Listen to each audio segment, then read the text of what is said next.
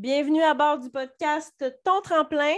Mon objectif est de t'aider à passer au prochain niveau et te donner le courage de passer à l'action dans l'imperfection. Bonne écoute!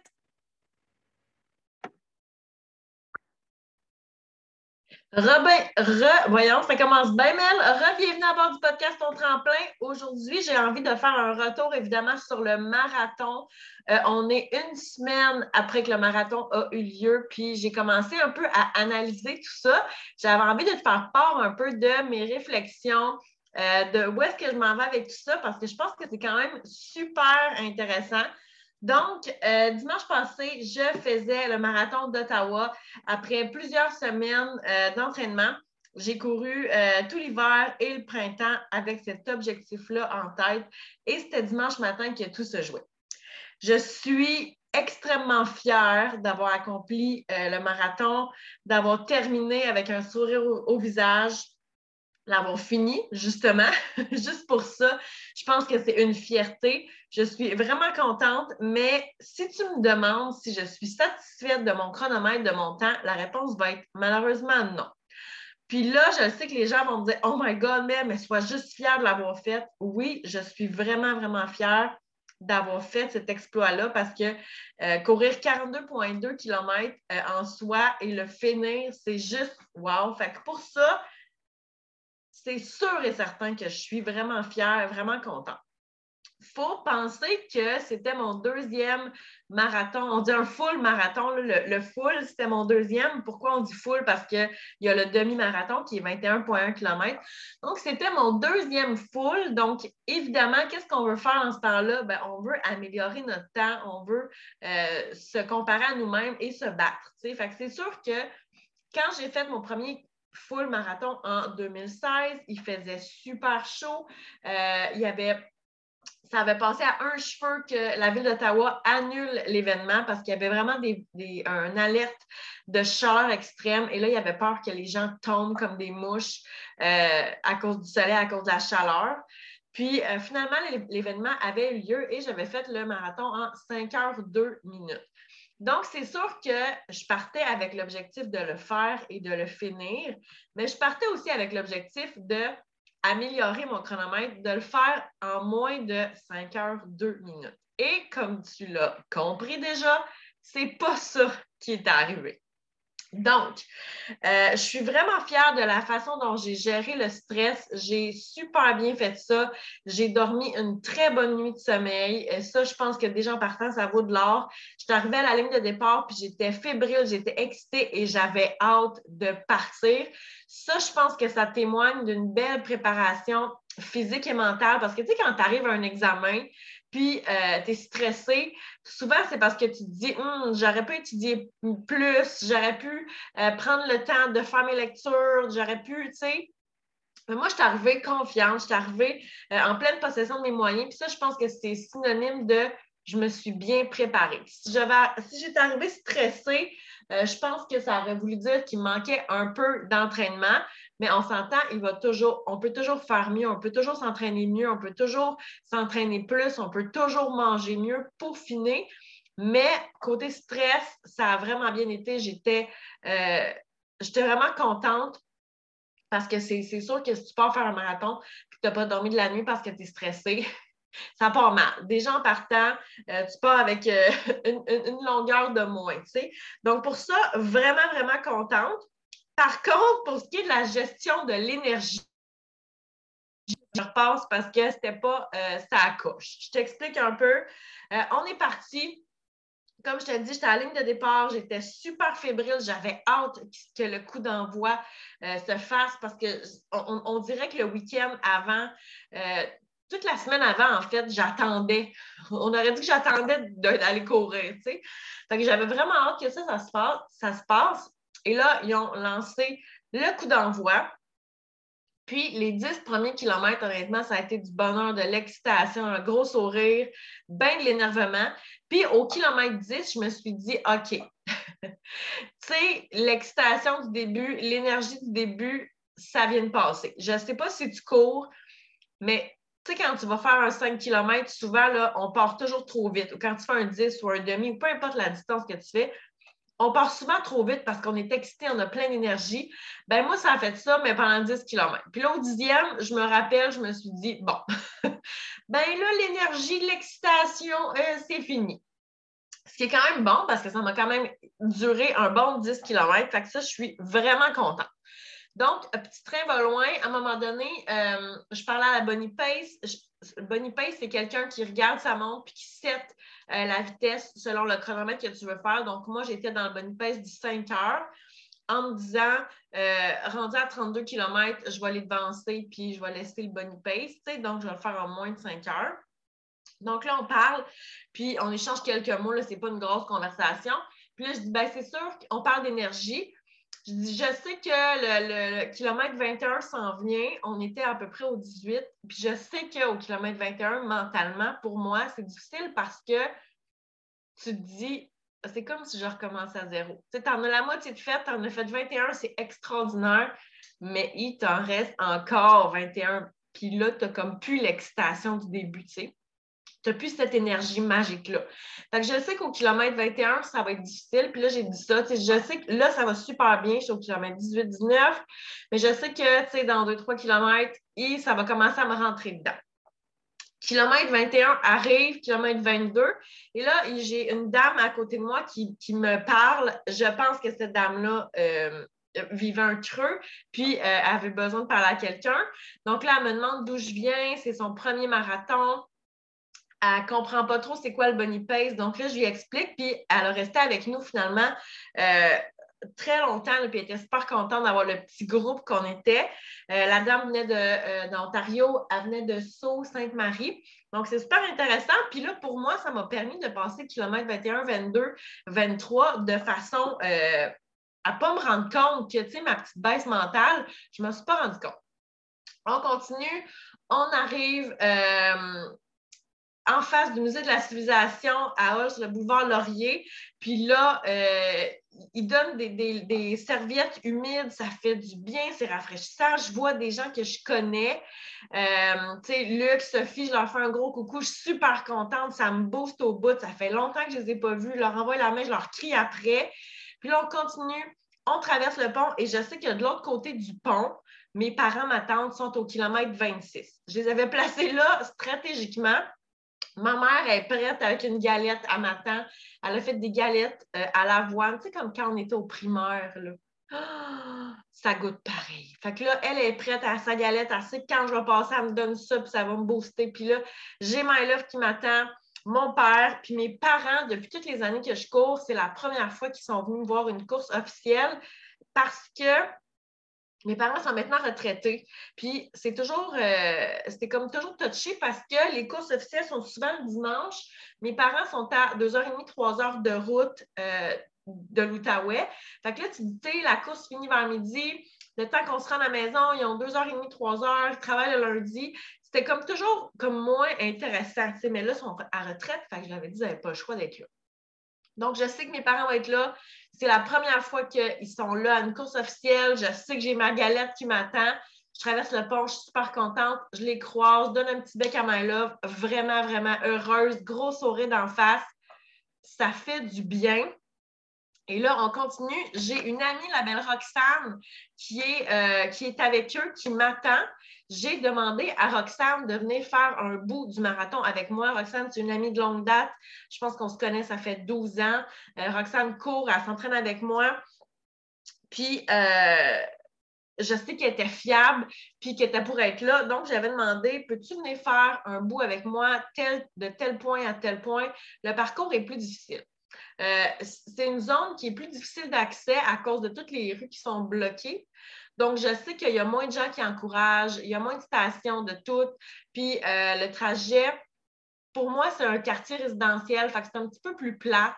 Puis là, la fatigue, tu le sais qu'elle est, embarquée. Tu sais, c'est du kilomètre, euh, du kilomètre 27 à 37 à peu près, c'est comme plus tough le bout du parcours. Tu sais. Pas à cause du terrain ou du dénivelé, c'est quand même droit. C'est plutôt parce qu'à cause des rues bloquées, comme je disais, c'est plus difficile pour les gens d'aller encourager, fait qu'il y a moins de monde qui y va. Et cette année, c'est la première année post-COVID, je te dirais qu'il n'y avait personne. Donc, j'avais Roxane qui attendait au kilomètre 26 avec mes parents, avec My Love, pour qu'on parte ensemble puis à court avec moi. Et là, on part, je mange un bout de galette, ça me roule dans la bouche, ça rentre pas pantoute. Kilomètre 27, kilomètre 28, là, ça ne va plus. Euh, j'ai comme plus de jus, j'ai plus d'énergie. Euh, je me sens pas bien. Là, Roxane me parle parce que j'avais dit, Roxane, il va que tu m'entertaines parce que je vais être plus fatiguée, puis, euh, tout ça pour remonter mon énergie. Puis là, Roxane me parle et je me rends compte que j'ai de la misère à articuler, j'ai de la misère à lui répondre. Ça me demande là, tout le bon vouloir puis l'énergie que j'ai. Puis on s'entend, je répondais oui, puis non, puis OK, tu sais, c'était pas, euh, pas la grosse affaire, mais j'avais de la difficulté. Puis là, kilomètre 29, on dirait que je suis plus concentrée, je suis plus focus. Euh, puis là, il commence à faire chaud, il est 10h30. Puis là, j'ai décidé de marcher. C'est sûr que euh, on s'entend qu'en marchant, je, savais que je disais un peu adieu à mon temps. Mais là, c'était comme j'étais tiraillée entre OK, ça file pas. Je suis fatiguée, j'ai plus d'énergie, puis est-ce que je veux atteindre mon chronomètre à tout prix? Et j'ai pris la décision de marcher. Dans ma tête, puis là, je vais vous dire cette phrase-là, ça m'est sorti. Mais ça, ça ne fait pas de sens que tu sois là à avoir une communauté, à être coach, à aider les femmes à démarrer leur parcours santé, à promouvoir la santé, puis que là, toi, tu es en train de faire un coup de chaleur, parce que c'était ça que c'était, puis tu vas te pousser juste pour avoir le temps que tu veux, comme qui t'a à impressionner? Puis là, je me suis dit, qu'est-ce ça change quoi? le temps en bout de ligne va changer quoi? dans ma tête, ça faisait pas de sens que je suis là à promouvoir la santé depuis cinq ans. Puis là, ça marche pas, pas en tout, puis je me pousse encore comme. Hmm. Puis là, j'ai dit à Roxane, on va marcher j'ai plus d'énergie. Puis là, j'ai marché, j'ai bu de l'eau, j'ai bu de l'eau, les électrolytes, puis ah ouais, par là, le sirop d'érable. J'avais une espèce de mélange, un gel au sirop d'érable qui goûte le ciel. Ah ouais, par là, et j'ai marché. Je marche quand même d'un bon pas dans la vie, même quand ça fait le pas. j'ai pratiquement marché 4 euh, km d'un bon pas. Puis à un moment donné, j'ai dit à Roxane, OK, on va faire des intervalles. Puis là, je me challengeais à, OK, je vais courir jusqu'à la lumière. Après ça, je marchais. OK, je vais courir jusqu'au prochain point d'eau. Fait que je, courais peut-être des 500 mètres, des 800 mètres. Puis quand ça allait bien, je continuais, mais j'ai terminé le marathon en marchant et en courant, en faisant des intervalles. Puis euh, je savais, c'est sûr que là, le chronomètre, euh, ça marchait pas, mais tout ça pour te dire que j'avais plus de jus. J'ai vraiment eu une baisse d'énergie, puis probablement que ma galette, il aurait fallu que je la mange un peu avant parce que quand je l'ai mangée, j'ai à peu près pris quatre bouchées, des petites, petites bouchées, puis euh, mon estomac, ça voulait juste pas, ça ne fonctionnait pas. C'est sûr que le côté gestion d'énergie, euh, on va repasser. Je vais probablement travailler ça et apprendre à faire mieux. Je pense que c'était plus, j'aurais peut-être dû m'aligner plus sur le gel. On s'entend que le gel au sirop d'érable, à un moment c'est très sucré, puis t'es comme, euh. mais c'est un des rares gels qui me donne pas mal au cœur, justement. Mais tu sais, je sais que ça, euh, gestion de l'énergie, ça va être à travailler. Peut-être que je vais pouvoir prendre un plus gros déjeuner le matin, euh, tu sais, à suivre autre chose que je voulais dire, c'est que voir mes parents, la fierté dans leurs yeux, c'était extraordinaire. oui, j'ai 36 ans, mais je vais toujours rester leur petite fille. Puis mon père, à la ligne d'arrivée, pleurait, puis j'en parle, puis ça me rémotive. Puis il était tellement fier de moi que juste pour ça, peu importe le temps, je sais qu'il aurait été fier, puis il était il n'y avait même pas de mots tellement qu'il était fier. Il faisait juste pleurer. puis il regardait ma médaille qui est extraordinaire. Je la trouve super belle. Fait que juste pour ça, peu importe le chronomètre, ça valait de l'or en barre. Mais j'ai beaucoup, beaucoup, beaucoup appris. Euh, je me suis. Oh mon Dieu, ça me rend vraiment émotive. Je me rends compte que je suis quelqu'un qui abandonne pas. Puis ça, je pense que c'est une de mes très grandes qualités. Je suis une battante je pense que j'ai pas non plus peur de demander de l'aide quand il faut. Puis ça, je pense qu'on doit tout travailler là-dessus, de piler sur notre orgueil puis notre ego, puis d'aller demander de l'aide quand il faut. C'est bien important parce qu'en bout de ligne, ça donne rien de se brûler puis de, se maganer. Là, tu sais, moi, j'avais demandé de l'aide à ma chum Roxane pour m'accompagner un petit bout, mais c'est une métaphore pour la vie. Là tu as besoin d'aide de quelqu'un qui t'aide à faire ton ménage, tu as besoin d'aide avec les enfants, tu as besoin d'aide, demande-le, tu sais, peu importe c'est pourquoi. Tu as besoin d'aide pour refaire ton CV, demande de l'aide. Va chercher de l'aide parce que tu vas tellement t'enlever un gros poids, ça va te faire du bien. Euh, j'ai appris que j'ai encore beaucoup de choses à apprendre. tu sais, ça fait énormément d'années que ça fait, ça fait depuis 2012, je pense que euh, je cours, ça doit faire 10 ans, mais je me rends compte que, tu sais, j'ai pas tout vu, puis j'ai pas tout vécu, puis j'ai encore beaucoup à apprendre. Euh, puis ça, c'est fun d'une certaine façon parce que c'est ça qui fait que ça devient jamais plate. j'ai eu un beau rappel de si je veux m'améliorer, puis ça vaut pour n'importe quel sport, puis pour n'importe quoi dans la vie, que ce soit un sport, une langue, un travail. Si on veut s'améliorer, il faut le pratiquer. moi, j'ai fait beaucoup de longues distances. Dans, dans mon plan d'entraînement, j'ai fait des 15, 18, 19, 21, 25, 27, j'ai fait 29, j'ai fait 32. Mais faire un marathon complet, c'était seulement mon deuxième. Puis si on veut être bon dans quelque chose, ben il faut le faire, puis il faut le refaire, puis il faut le pratiquer. Puis, tu sais, mon premier marathon, ça faisait déjà cinq ans. Fait que si je veux m'améliorer, il va falloir que je rembarque, que je remette en selle, puis que je le refasse pour m'améliorer. Il ne faut pas penser qu'on va faire un entraînement avec des poids, qu'on va utiliser des 15 livres une fois, puis qu'un mois et demi plus tard, si tu n'es pas entraîné, peux prendre des, 15 livres encore. Peut-être que oui, mais peut-être que non. Donc là, je sais que euh, si je veux améliorer mon temps pour le marathon, ben, je vais devoir euh, refaire et repratiquer. Peut-être que ça va me prendre un autre marathon pour ajuster euh, ma gestion d'énergie. Puis peut-être que ça va être le deuxième après que je vais pouvoir améliorer mon chronomètre ou non. Mais si je ne le pratique pas, si je ne le fais pas, mais je n'aurai pas les trucs pour m'améliorer. Donc, oui, je viens de te lancer dans l'univers que je vais refaire un marathon euh, dans les prochains mois. Je ne sais pas encore lequel, je ne suis pas inscrite, je suis en réflexion. Je regardais pour le marathon de Toronto en octobre, mais on dirait que m'entraîner, faire des très longues distances à l'été, quand il fait chaud, ça me, ça me le dit moins. Fait que je suis en réflexion mais c'est certain que cette fois-ci, je n'attendrai pas euh, cinq ans pour refaire un marathon. Et je te conseille que peu importe ce que tu fais et un endroit dans ta vie que tu veux t'améliorer, prends le temps de regarder ce que tu as parcouru, regarde ce que tu as fait, regarde les efforts que tu as mis, euh, honnêtement. Demande-toi qu'est-ce que tu peux améliorer. Parce que si tu ne prends pas le temps de t'analyser, tu vas juste refaire la même chose tout le temps je me rappelle plus du célèbre euh, personnage qui a dit que euh, la folie, c'est de, refaire et refaire les mêmes choses jour après jour et de penser d'avoir un résultat différent. C'est Einstein. Je pense que c'est Einstein. si on fait toujours la même chose, on aura toujours les mêmes résultats. Fait qu'il faut vraiment prendre le temps d'analyser comment on a fait, qu'est-ce qu'on a fait, qu'est-ce qu'on peut faire pour trouver ce qu'on peut faire de différent. Puis l'idée, c'est que j'ai analysé ma course pas parce que je veux me taper sa tête, pas parce que je veux euh, être donc déçu puis euh, pleurer sur mon sort. J'ai analysé parce que je veux m'améliorer.